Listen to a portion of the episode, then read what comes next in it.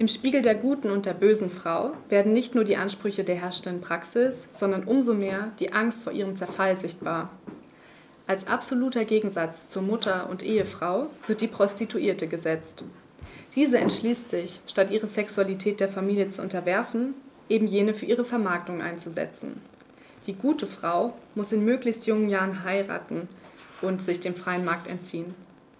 Dass die Prostituierte dieses an Frauen gerichtete Gebot bricht, ist besonders empörend, da sich an ihr offenbart, wie abhängig das Individuum von seinem ökonomischen Auskommen ist.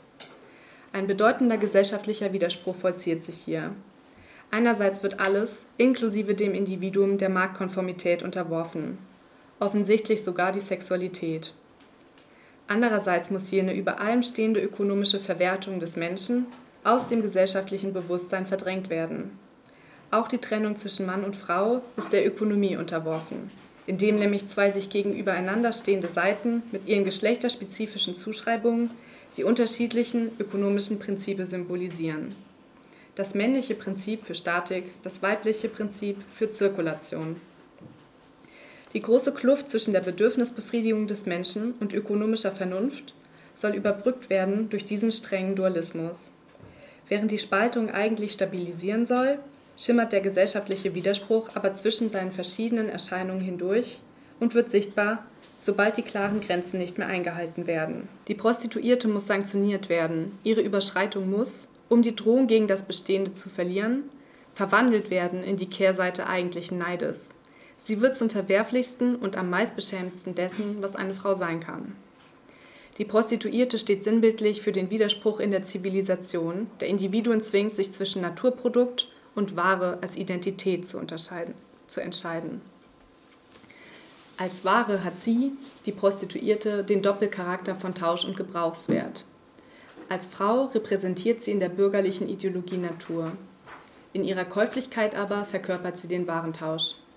Und da Natur nicht als gesellschaftlich vermittelt, sondern ideologisch als a priori gesetzt wird, ist der Widerspruch von Geld und Körper nicht aufzulösen. Nach dem Warentausch, der Gleiches mit Gleichem setzt, steht sich eigentlich Ungleiches gegenüber. Händler und Verkäufer, Unternehmer und Abnehmer handeln mit Produkten, die von einem Ende der Produktionskette auf die andere Seite überwandern sollen. Die Prostituierte zerstört diese Kette. Sie ist weder Gleiches noch Ungleiches, sondern beides. Frauen, die gegen das Reproduktionsdiktat Lust versprechen und Sex verkaufen, erscheinen daher als eine Art Zauberinnen und Hexen, denen übernatürliche Kräfte zu Gebote stünden. Die Prostituierte konterkariert den Anspruch an Frauen, da sie sich selbst als Ware präsentiert, anstatt als Ware verhandelt zu werden. Da sie Lust spielen, wenn nicht gar empfinden soll, vertritt sie selbstbestimmte, sexuell freizügige Weiblichkeit und bestimmt die Regeln selbst. Als Ware und Verkäuferin gleichzeitig bedient sie sowohl die Position des Subjekts und des Objekts. Denn sie wechselt nicht einfach von der einen Seite der Gleichung auf die andere, transformiert sich nicht einfach von der Gabe der Gebenden, sondern als Verkäuferin und Ware zugleich zeigt sie sich als Subjekt-Objekt des Tauschvorgangs und setzt damit die geschlechtsspezifische Arbeitsteilung punktuell außer Kraft. So wird nicht nur der streng getrennte ökonomische Bereich von Mann und Frau nicht eingehalten, zudem wird der Mangel an Zuordnungsfähigkeit offensichtlich, da seit der Aufklärung alles, Menschen inklusive unmittelbar in entweder Subjekt oder Objekt übersetzt werden muss. Die Prostituierte kann so nicht mehr klar als Frau, als weiblich benannt werden, gilt nicht mehr als kastriert, sondern durch den Tabubruch des Lustverkaufs, in den sie Männer mit einbezieht, kastriert sie selbst. Deshalb ist die Hure nicht mehr weiblich, sondern wird einer Zwischensphäre der Geschlechter zugeordnet. Sie stellt die Grenzen der Binarität in Frage.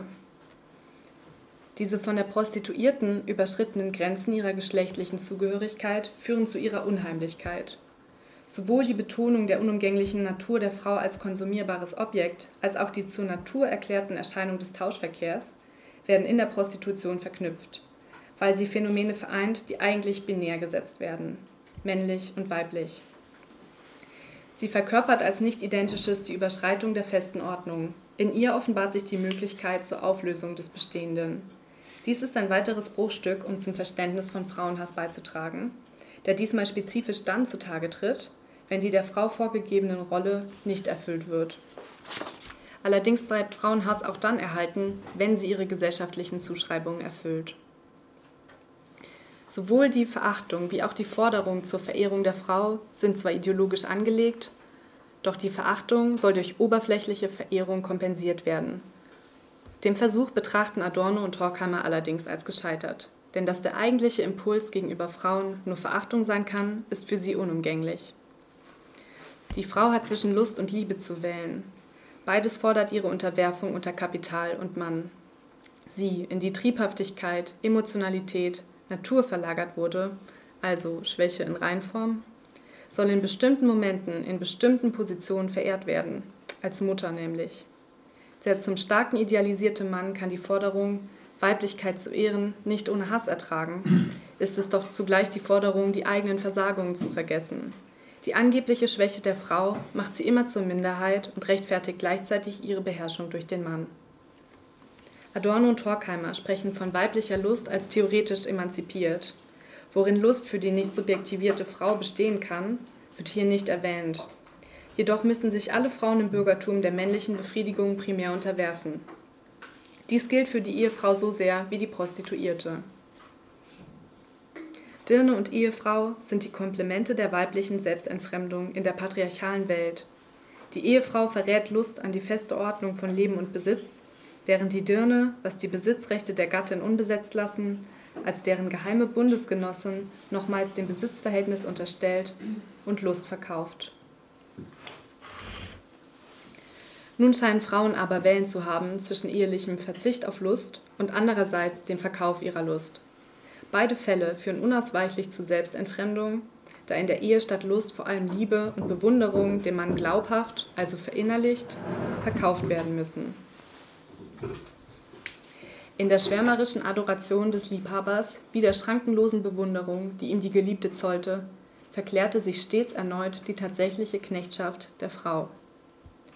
Liebe bildet damit die erfolgreichste Grundlage für die Erhaltung männlich-weiblicher Hierarchien. Scheinbar freiwillig ermöglicht sie es beiden Geschlechtern, blind zu werden für all die Konflikte ihres Verhältnisses. All die Verachtung, die heimlich der Ehefrau entgegengebracht wird, darf an der Prostituierten ausgelebt werden. Adorno und Horkheimer halten die Liebe in der Welt des Tausches für nur schwer aufrechtzuerhalten.